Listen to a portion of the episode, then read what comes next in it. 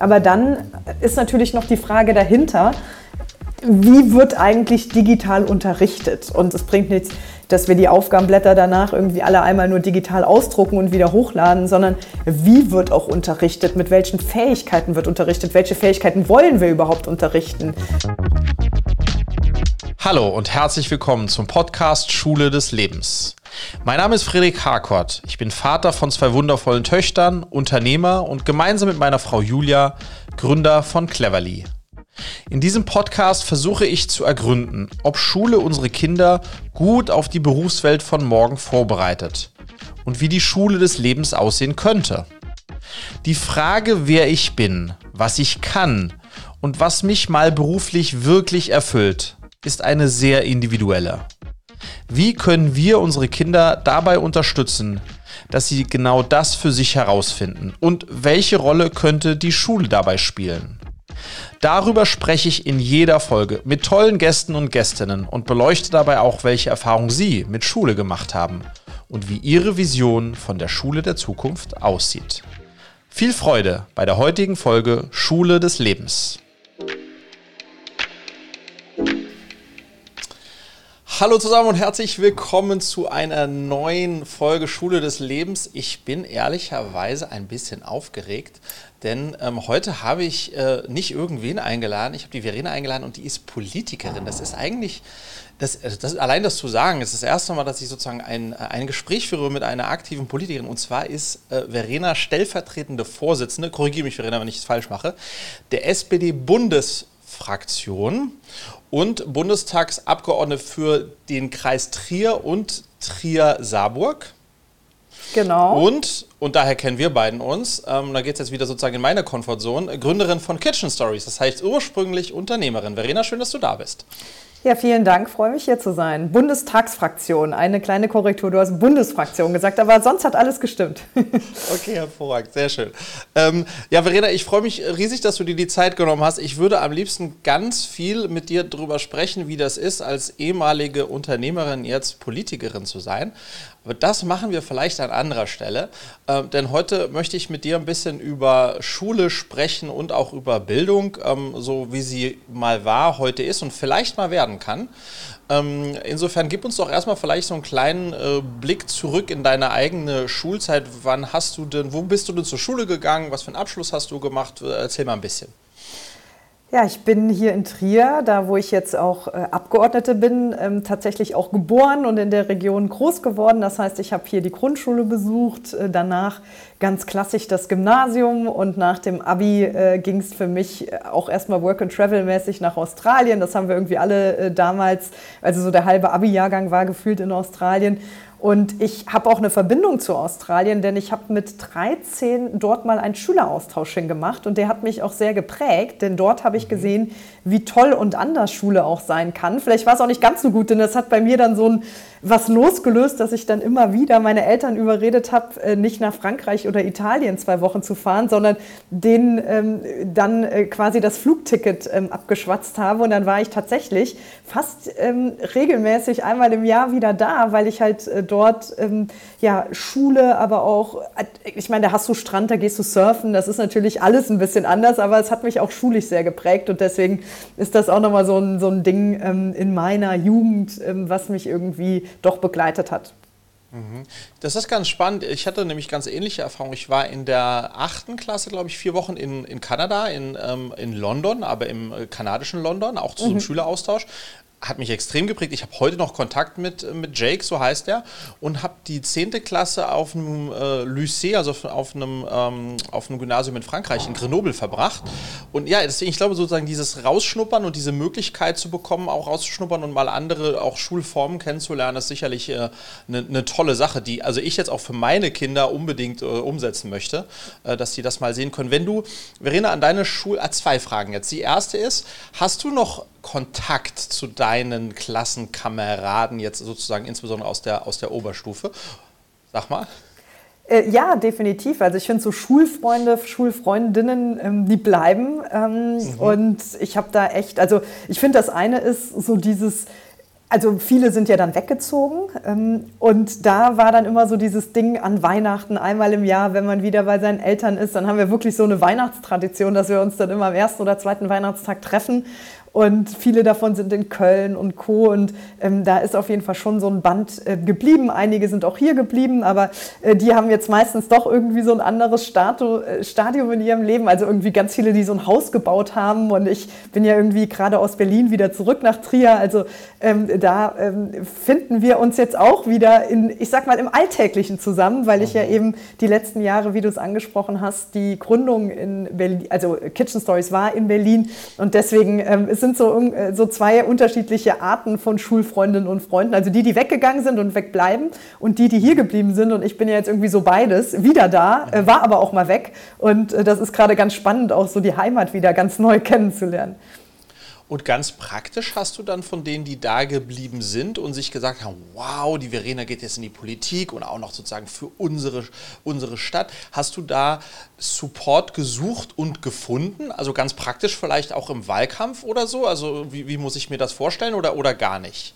Nee, doch, auf jeden Fall. Also wir sind äh, da dann auch viel zusammen. Also man macht ja viel Tür zu Tür und ist einfach auch viel unterwegs. Und äh, da kann man natürlich auch die Netzwerke nutzen. Zum Beispiel eine Schulfreundin von mir hat eine Ausbildung bei Volvo gemacht. Die machen hier Bagger bei uns ähm, in der Region. Mein Vater hat dort auch gearbeitet und ähm, dann natürlich auch ganz viele Einblicke von ihr bekommen, aber hat jetzt irgendwie auch gerade Elternzeit. Das heißt, wir sind einfach mal mit dem Buggy durch äh, Saarburg gelaufen und äh, allein schon wieder die Netzwerke, die da entstehen. Und das ist natürlich mhm. ganz, äh, ja, ganz schön, ähm, dass es dann auch dann diese Unterstützung auch gibt. Und sag mal, ähm, Verena, wenn du äh, sozusagen abseits von deinem Auslandserfahrung während der Schulzeit, ähm, was sind so Momente, äh, an die du dich gerne zurückerinnerst äh, aus deiner Schulzeit, die Schule vielleicht auch besonders schön gemacht haben? Ja, auf der einen Seite natürlich die Klassenfahrten, äh, da wo man auch mal rauskommt, was gemeinsam macht. Ähm, ich finde aber auch so die Abi-Zeit ist natürlich ein unheimlich prägende. Also die Freistunden, das erste Mal mit dem Führerschein dann irgendwo zu McDonalds durch den Drive zu fahren. Ähm, dann aber, ja, Abi-Streich, Abi-Feier, das, das sind natürlich schon irgendwie so besondere Momente. Dann, wenn ich so zurückdenke, denke ich mir auch, Mann, man hat sich irgendwie auch so viele Gedanken gemacht zu Klausuren, ob man die jetzt besteht und am Ende des Tages ja, kriegt man schon irgendwie immer hin. Ähm, aber es sind natürlich im Nachhinein, denkt man ja immer an die, an die guten Zeiten so zurück, äh, vor allen Dingen, wenn es lange her ist. Ich meine, ich habe jetzt 2,7 Abi gemacht, sind jetzt irgendwie auch schon fast 15 Jahre. Äh, da merkt man, wow, äh, man wird erwachsen oder ist erwachsen und die Zeit, die rast und die Schulzeit, die, ja, die verbindet einen. Also wir machen auch 10 Jahres Abi-Treffen haben wir gemacht und äh, da sind irgendwie so ganz viele verschiedene Erinnerungen. Und dann war ich letztens auch mal wieder an meiner alten Grundschule, dann als Politikerin und dann mhm. zu sehen, wie es sich weiterentwickelt, die digitale Tafel oder mhm. jetzt haben die vom DFB so ein Fußballfeld mitten auf dem, ähm, auf dem Schulhof und das ist natürlich jetzt schon ähm, ganz interessant, das auch zu erleben.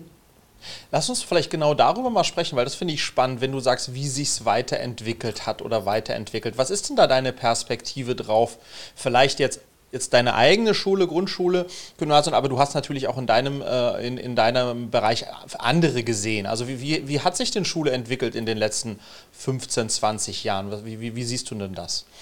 Also auf der einen Seite ist natürlich durch den Ganztag hier bei uns in Rheinland-Pfalz so eine ganz andere Philosophie mit reingekommen. Also man ist halt nicht mehr um 13 Uhr zu Hause und ähm, dann kommt es halt darauf an, ob die Eltern mit einem Hausaufgaben machen oder nicht, sondern in Rheinland-Pfalz hat man eben einen Ganztagsanspruch. Und dadurch ist natürlich jetzt eine Mensa und eine Kantine da, wo früher gab es halt kein Mittagessen. Ne? Wir sind halt alle irgendwie heimgegangen. Und jetzt werden die Kinder nach Wunsch eben auch ganztägig in der Schule betreut. Und das finde ich auch einen ganz wichtigen Aspekt im Sinne der Chancengerechtigkeit. Denn es kann ja nicht daran liegen, ob man zu Hause die Unterstützung hat oder ob der Vater vielleicht jetzt überspitzt gesagt arbeitslos ist und vor der Playstation sitzt, jetzt einfach nur mal so ein Klischee bedient oder ob du halt in so einer Ärztefamily groß wirst, wo du irgendwie zum Geigenunterricht und dann zur Mathe, Mathe Nachhilfe gebracht wirst. Also, dass die Schule auch dieses Gemeinsame, dieses Heterogene und auch diese Gerechtigkeit dann auch mit, ähm, ja, dass es halt eben auch im Schulischen ähm, viel gerechter zugeht. Aber, und da wäre auch schon meine erste Forderung, ich finde es total unfair, dass wir nach der vierten Klasse sagen, Mensch, du bist Hauptschule oder Gymnasium, ähm, du kommst dahin, weil man hat halt manchmal auch diese Phasen, das siehst du ja auch ganz viel. Es gibt ja auch super viele, die sehr schlecht in der Schule waren und jetzt sehr erfolgreich sind. Und nach der vierten Klasse eben diese klare Aussortierung oder Sortierung einzunehmen, ähm, finde ich irgendwie auch sehr früh. Also ich würde mir auch wünschen, dass man es vielleicht nach der sechsten Klasse oder nach der siebten macht. Also dieses längere gemeinsame Lernen, weil davon haben alle äh, mehr. Aber okay, super. Aber grundsätzlich sozusagen das Konzept der der unterschiedlichen Schulformen, die, was wir nun mal haben, und das geht ja auch noch Bundesl in den unterschiedlichen Bundesländern auch nochmal anders, das, das, das, da bist du trotzdem grundsätzlich Fan von, weil wenn man nach Amerika schaut sozusagen, da ist es ja komplett vereinheitlicht, wenn man so möchte. Mhm. Hören halt einfach nur früher auf zur Schule zu gehen. Mhm. Wie, guckst du, wie guckst du da drauf? Also wir in Rheinland-Pfalz haben zum Beispiel die Hauptschule abgeschafft. Das nennt sich jetzt mhm. Realschule Plus. Also wir haben jetzt quasi nur noch Gymnasium und die Realschule Plus. Ähm, die Frage ist halt, kriegt man es tatsächlich harmonisiert im Sinne von, ähm, so war es auch in Australien, also dass man quasi bis zur 10. zusammen ist, dann können manche weitermachen. Aber dann ist natürlich auch wichtig, dass man die Abstufungen hat, also den A-Kurs, also für die Mathe-Profis, die, dass die äh, auch gefördert und gefordert werden, aber muss man jetzt Musik auseinanderklabüseln? Äh, so, ne? Also bin ich noch so ein bisschen unsicher, äh, ob das sogar auch ein Zielbild sein kann. Aber ich finde, mehr gemeinsam, nicht so früh eben auch diese Aufgliederung vorzunehmen, ist schon was sehr Wichtiges. Jetzt haben wir ja sozusagen hier zwei Digitalunternehmer, Unternehmerinnen äh, sitzen. Wenn du, ähm, und deswegen gucken wir natürlich auch auf das Thema Schule und Bildung aus diesem Blickwinkel. Ähm, wie würdest du sagen, hat sich äh, die äh, Schule, wie haben sich die Schulen weiterentwickelt, wenn es um das Thema Digitalisierung geht? Und was, ja, wie, wie guckst du da drauf? Ja, ich würde äh, das mal mit Corona einhergehend wie in vielen Branchen und Zweigen sehen. Äh, das war einfach die Disruption oder die, äh, das nach vorne bringen von etwas, was halt in der Vergangenheit noch nicht so wahnsinnig stattgefunden hat. Also der Mittelständler, der auf einmal Homeoffice anbieten muss, genauso wie die Schule, die auf einmal im Homeschooling stattfindet. Da hat es natürlich sehr technisch geruckelt am Anfang, bis das alles mal Big Blue Button und Co., all die Software auch dann gab, die es dann gebraucht hat.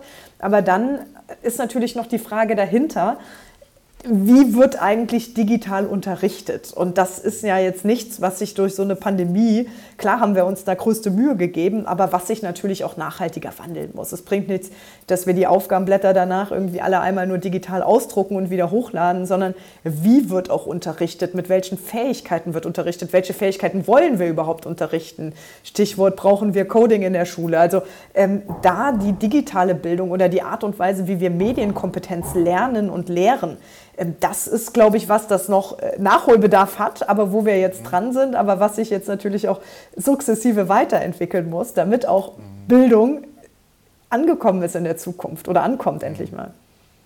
Ich glaube, großes Thema ist natürlich auch äh, der Digitalpakt und wie das lief und wie jetzt äh, sozusagen das auch im, im Kontext des Digitalpakts weitergehen kann. Aber ich will gar nicht sozusagen zu sehr mit dir in diese Untiefen ähm, da an der Stelle absteigen.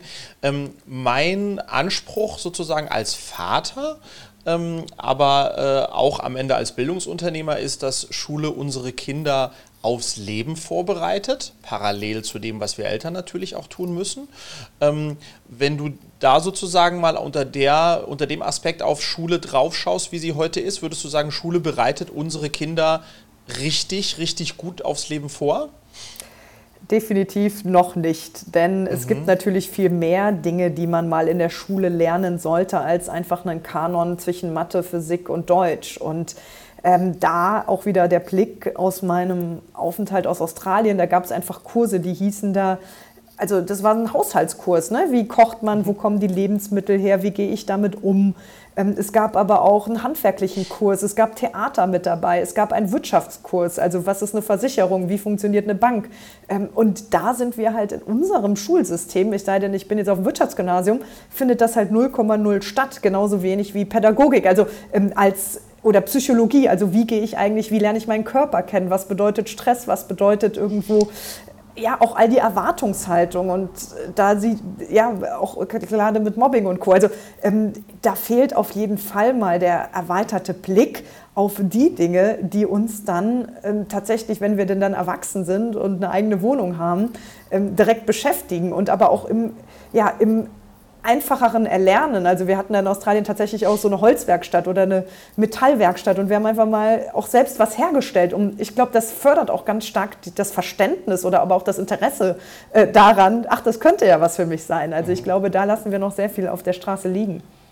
Love it, Verena. Das finde ich toll. Also bin ich, bin ich, ja, bin ich total bei dir. Ich hatte Paula Lampert hier, ähm, die gesagt hat, ja, sowas wie Haushaltsführung wäre ja. toll, weil ich bin sozusagen äh, ins Leben gegangen und hatte, also im weitesten Sinne Haushaltsführung, inklusive Finanzen und hatte eigentlich gar keine Ahnung, einen Mietvertrag, was ist da üblich, alles, was sozusagen dazugehört, ähm, würde sicherlich ähm, äh, da sinnvoll sein.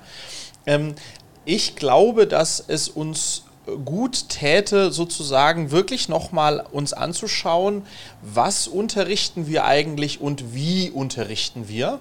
Mhm. Und dann einfach sozusagen eine große Bestandsaufnahme zu machen, um auch Dinge, die, die sicherlich gut sind, dazulassen, aber andere zu verbessern. Bei mir ist so ein bisschen das Beispiel, ich habe sehr früh, in Anführungsstrichen, sag ich mal so neunte, achte, neunte Klasse, wusste ich, Verena, was meine Stärken sind und ich wusste, was meine Schwächen sind. Und ich mhm. wusste, dass die Naturwissenschaften, Physik, Chemie, Biologie, Mathe, das sind einfach meine Schwächen. Bis heute übrigens. Aber irgendwie bin ich durchgekommen, musste aber trotzdem, ich habe in Hessen Abitur gemacht, mhm. da bis, bis zum bitteren Ende, neben meinem damaligen äh, Kollegen Kaspar, der eine, eine Eins war in Mathe. Und wir haben beide gelitten im Grunde genommen, weil ich habe es gehasst und er geliebt. Und dann war sozusagen, der Unterricht war irgendwie weder für ihn noch für mich gut ähm, äh, dadurch. Und da glaube ich, früher auch bei dem Thema, was sind eigentlich die Potenziale der einzelnen Schüler und Schülerinnen, wie können wir auf die eingehen und das auch noch soweit es möglich ist, und ich glaube, es ist möglicher zu individualisieren, um andere Schwerpunkte zu setzen, insbesondere hinten raus.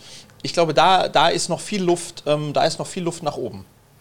Ja, definitiv bin ich bei dir. Und Physik und Mathe und Co. war auch nie so meins und äh, kann das gut nachvollziehen, äh, dass man da leidet. Äh, aber es heißt ja auch nichts, denn äh, in der BWL gibt es ja auch Zahlen und nur weil man jetzt irgendwie keine ja, äh, Herleitungen mag, heißt es ja nicht, dass es einem ja trotzdem nicht irgendwie begleiten kann.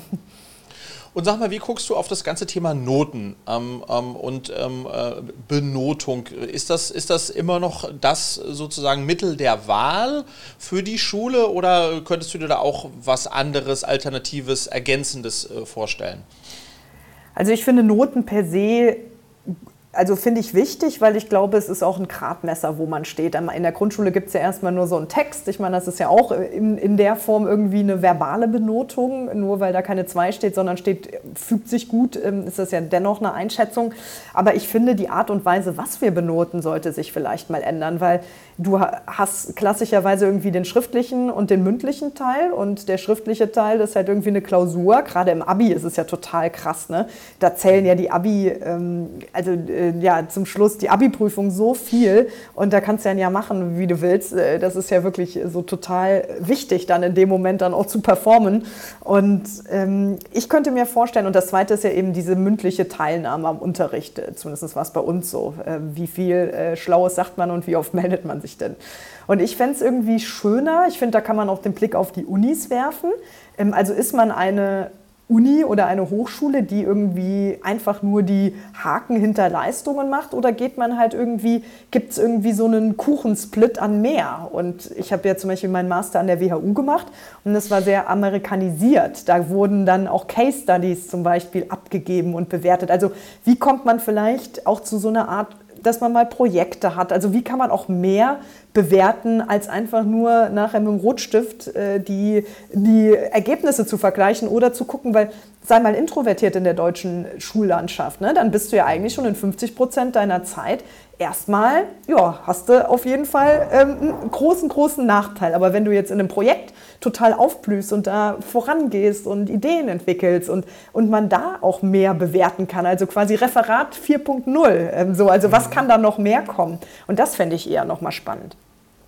Ja, ich glaube auch. Und wenn man dann eben noch, wie du sagst, Fächer hinzunimmt, wo, die man sowieso schwerlich mit einer Note 1, 2, 3 sozusagen bewerten kann, ähm, also sozusagen das ganze Thema auch Persönlichkeitsentwicklung und diese Sachen, ähm, dann glaube ich, kann das, könnte das eben ein ganz, ganz gutes ergänzendes Bild auch werden, weil am Ende, glaube ich, sind wir uns schon einig, ähm, Noten sind äh, eine Möglichkeit der Selektion, die auch sozusagen ihre Berechtigung hat, aber der beste Arzt ist nicht zwingend der mit einem 1,0er äh, Abitur. Ähm, und da gibt es ja auch äh, eben andere, ähm, sozusagen andere Aspekte, wie man da drauf schauen muss.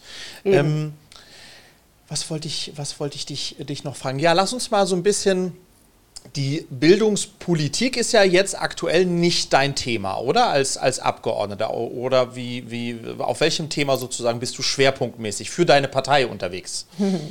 Ja, also ich bin ähm, als stellvertretende Fraktionsvorsitzende für die Themen Wirtschaft, Tourismus, Bauen und Wohnen zuständig. Mhm. Aber, ähm, und wenn man das mal wieder stringent denkt oder sieht, dann ist ein großes Thema vom Bau bis zur Wirtschaft und die Bauindustrie ist natürlich Teil der Wirtschaft, aber das große Problem in diesem Land ist der Fachkräftemangel. Und mhm. damit fangen wir eigentlich wieder ganz klassisch bei dem Thema Bildung an. In der Schule, es gibt 10 Prozent aller Kids, die in diesem Land die Schule verlassen ohne einen Abschluss.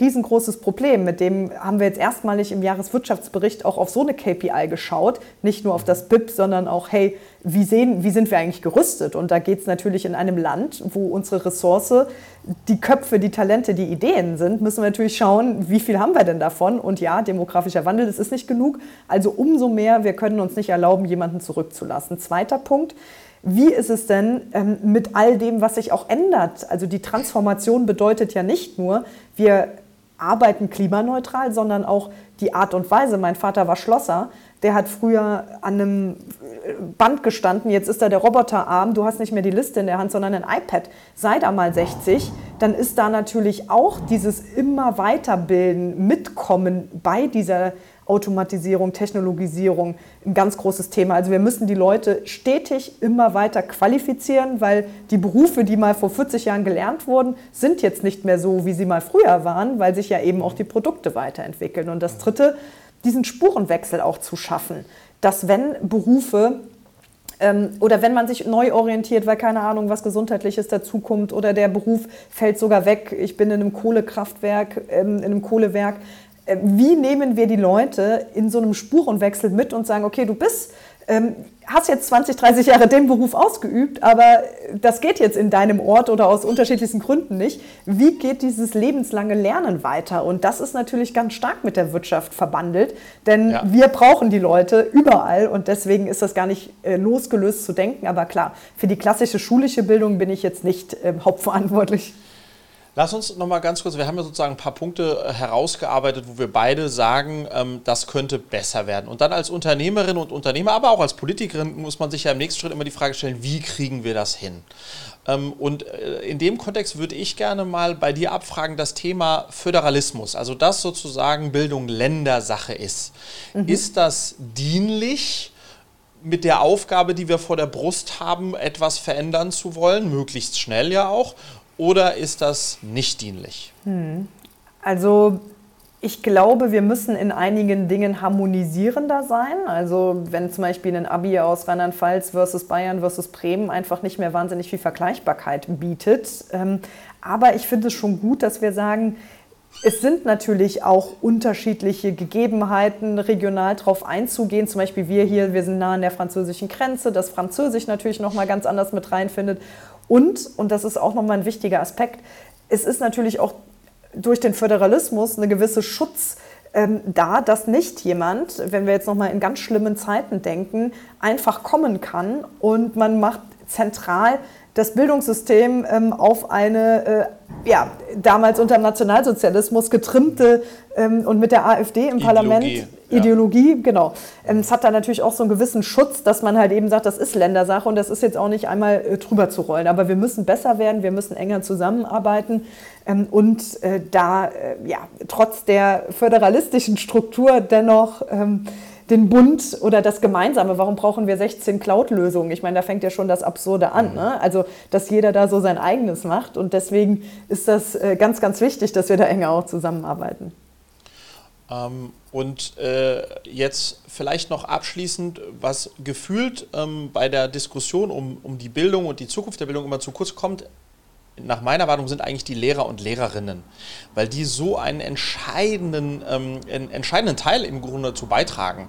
Ähm, wenn, du, äh, wenn du sozusagen auf den Lehrerberuf schaust und vielleicht da auch so ein bisschen, ähm, was man da, wie man die unterstützen könnte, was, was man da vielleicht besser machen könnte, hast du da irgendeine, irgendeine Meinung zu, zu, zu dem Bereich? Also natürlich muss ich die Lehrerausbildung auch weiterentwickeln, dass wir die natürlich auch fit machen, da auch in Weiterbildung rein investieren.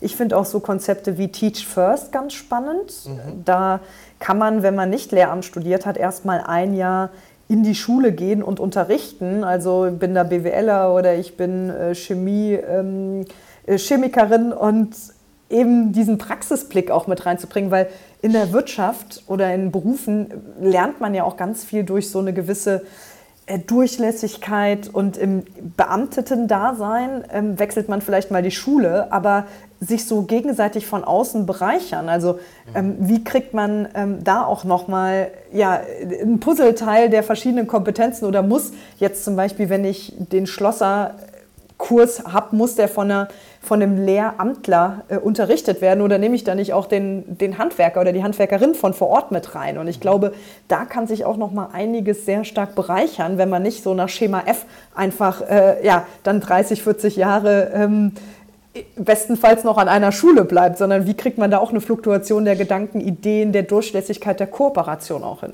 Ja. Vorletzte Frage, liebe Verena. Ähm, wie viel von dem, was dich heute ausmacht, wenn man sagt, der aus der Verena ist was geworden. Ähm, wie, wie viel davon sozusagen verdankst du gefühlt deiner Schulzeit? Naja, erstmal habe ich hier natürlich das ganze Rüstzeug mitbekommen. Mhm. Ähm, auch das, also was ich eben nicht so erwähnt hatte, ist, dass mein Vater einen Bandscheibenvorfall hatte und er musste seine also er musste dann zu Hause bleiben und meine Mutter wurde Hauptverdienerin und die Art und Weise, wie ich aufgewachsen bin, also Mutter hat studiert und bringt das Geld heim, Vater macht mit mir Hausaufgaben und Co, hat mich schon sehr geprägt, weil es eben auch so mein Rollenverständnis, es ist nicht immer so der Klassiker, Frau zu Hause, Mann geht, arbeitet, äh, geht arbeiten, sondern das äh, Gesamtkontext in der Schule mit Australien, also es hat mich natürlich mit meinem Wertegerüst ähm, total äh, vorbereitet auf all das, was kam. Aber wenn es um die Schule des Lebens geht, würde ich irgendwie auch sagen, es ist halt ein lebenslanger Prozess. Also für mich war natürlich die, die krasseste Zeit die Gründungszeit, weil da lernst du ja by doing sozusagen alles ganz, ganz, also mit natürlich auch viel hinfallen, aber in der Schnelle der Zeit, was du halt in einem Job-Einstieg so nicht gelernt hättest. Und ähm, mir das aber auch zuzutrauen, ähm, das habe ich natürlich durch mein Elternhaus, durch meine Schulzeit auch mitbekommen, ähm, dass man eben auch dran bleibt, dass man Ausdauer hat, äh, dass man sich auch mal reinhängt. Ich hatte auch ein Einser-Abi, obwohl es mir echt nicht so leicht gefallen ist, aber so dieses, okay, sich auch mal durchzuboxen, das habe ich mir schon so auch in der, in der Schule äh, erarbeitet und da nehme ich schon das alles mit, definitiv. Aber es geht weiter. Schule ist nicht alles, aber doch ein Baustein. Sehr schön, danke Verena. Dann allerletzte Frage, die äh, ich jedem und jeder stelle, die äh, bei, bei, mir zu Gast ist. Wenn du vor allen Schulen in Deutschland ein Plakat aufhängen könntest, was dann natürlich insbesondere die Schülerinnen und Schüler sehen, aber vielleicht auch die Eltern, die die äh, Schüler abholen oder die Lehrer, was würde auf diesem äh, Plakat stehen? Einfach mal machen. Mmh. Das lasse ja. ich einfach mal so stehen, Verena. Das finde ich, find ich sehr gut. Erinnert mich an das Buch von äh, unserem Unternehmerkollegen Max Wittrock von Einfach machen, dem Mai-Müsli-Gründer. Mm. Ich finde, das ist eine ganz, äh, ganz tolle Devise. Ähm, Verena, vielen herzlichen Dank, dass du die Zeit genommen hast und einfach mal äh, zu mir gekommen bist in diesem Podcast. Es hat mir sehr viel Freude bereitet. Wir müssen das unbedingt vorsetzen und dann ähm, bei der Gelegenheit auch noch ein bisschen mehr darüber sprechen, wie du sozusagen, ja, wie das dazu gekommen ist, dass aus einer Unternehmerin eine Politikerin geworden ist. Finde ich total spannend. Danke, dass du heute dabei warst, liebe Verena. Vielen Dank, Frederik, und danke für die Einladung. Bis dann. Ciao, ciao. Tschüss.